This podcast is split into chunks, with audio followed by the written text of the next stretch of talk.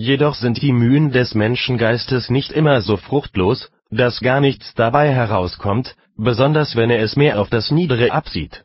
Ja, er ist auch nicht so starr, dass er nicht auch ein weniges von den höheren Dingen begriffe, wenn auch die Beschäftigung damit weniger gründlich geschieht, freilich ist unsere Fähigkeit, die höheren Dinge zu erkennen, doch ungleich geringer. Denn sobald der Mensch einmal über den Bereich dieses irdischen Lebens hinausgeht, wird ihm erst seine Unzulänglichkeit recht bewusst. Um besser erkennen zu können, wie weit der Verstand bei den einzelnen Dingen entsprechend der Kraft seines Erkenntnisvermögens kommt, müssen wir also zweckmäßig einen Unterschied machen. Und dieser soll darin bestehen, dass wir uns klar machen, die Erkenntnis der irdischen Dinge ist etwas anderes als die der himmlischen.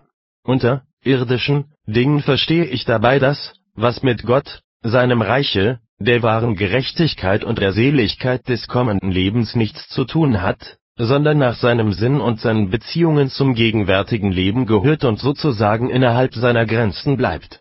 Unter himmlischen Dingen verstehe ich die reine Erkenntnis Gottes, den Weg zu der wahren Gerechtigkeit und die Geheimnisse des Himmelreichs.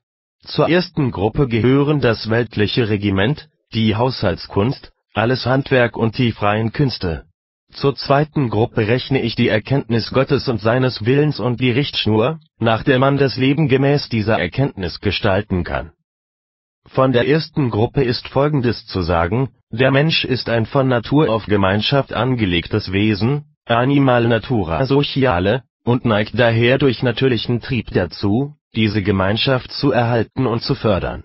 Deshalb bemerken wir, dass allgemeine Empfindungen für eine gewisse bürgerliche Ehrbarkeit und Ordnung allen Menschen innewohnen. Daher ist auch kein Mensch zu finden, der nicht verstünde, dass jede menschliche Gemeinschaft durch Gesetze zusammengehalten werden muss, und der nicht die Grundsätze derartiger Gesetzgebung in seinem Verstande trüge? Daher kommt auch jener immerwährende Übereinstimmung aller Völker und auch der einzelnen Sterblichen hinsichtlich der Gesetze, denn die Samenkörner dazu sind in alle Menschen ohne Lehrmeister und Gesetzgeber hineingesät.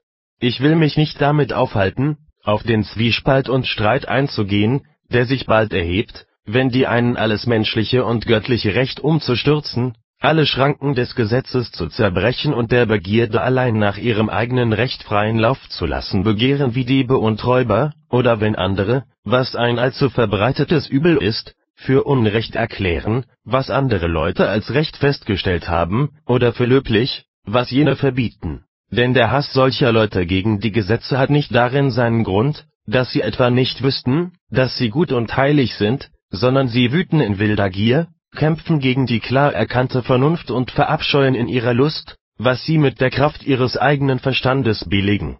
Dieser letztgeschilderte Streit ist so geartet, dass er jenes ursprünglich Bewusstsein um das Recht nicht auflöst.